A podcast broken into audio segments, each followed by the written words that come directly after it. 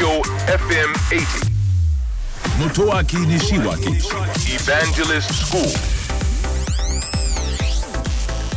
東京 FM エヴァンジェリストスクール9月1日放送分のポッドキャストをお届けをいたしますシェアという、まあ、キーワードをテーマにお届けをいたしましたシェア、まあ、つまり共有するという意味なんですが昔はあの共有するということにフォーカスが当たっていましたが、えー余っているものをあるいは使っていないものまあ同じかなでもちょっと意味違うと思うんだけど、まあ、そういったものをこう他人に貸し出してお金にするということ。これは IT の進化でできるようになってきたので、まあ、余っているものや使っていないものって何があるかなということで例えば車であるとか自転車であるとか土地であるとか高級ブランドのバッグであるとかとなってきてるんですね。でドローンもそういう風になってくるという風に言われておりますけどだんだんですねそうすると暮らしの中で持たなくなるんですよ。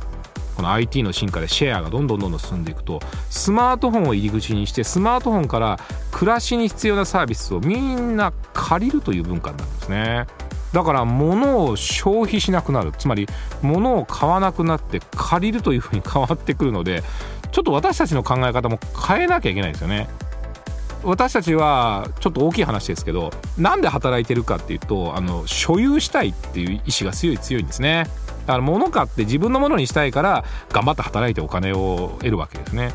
ところが非常に安く借りることができるんだったらちょっとお金の使い方っていう消費という考え方が変わってくるのがこうシェアサービスだと思うんですね。これ作る側もそうです。例えば今までは日本中のあらゆる人に物を届けるために生産してたんですね。だからたくさん生産してたくさんの人に届ける。これをやっていたんですけど物は少ししか作らなくていいんですよ。だってシェアするからですね。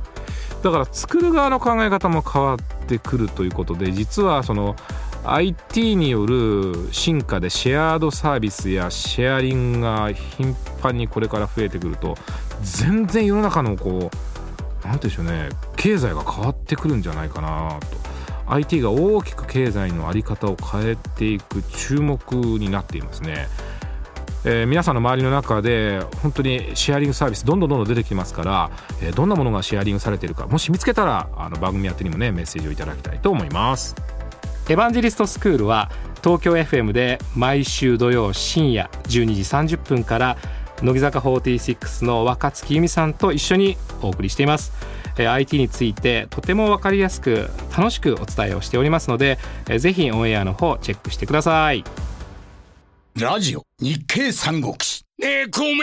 未来が見えないんだけど。ほうそれは困りましたね。もしかして孔明は未来が見えるのか？なんだ思わせぶりだな。どうやったら未来が見えるんだ？教えてくれ。嫌です。なあ頼むよ。俺も知りたい。教えない。教えてくれよ。絶対教えない。教えて。教えない。ねえお願い。教え俺も。頼むよ。教えて。教えない。教えて。日経電子のバーン知は力なり。日経電子版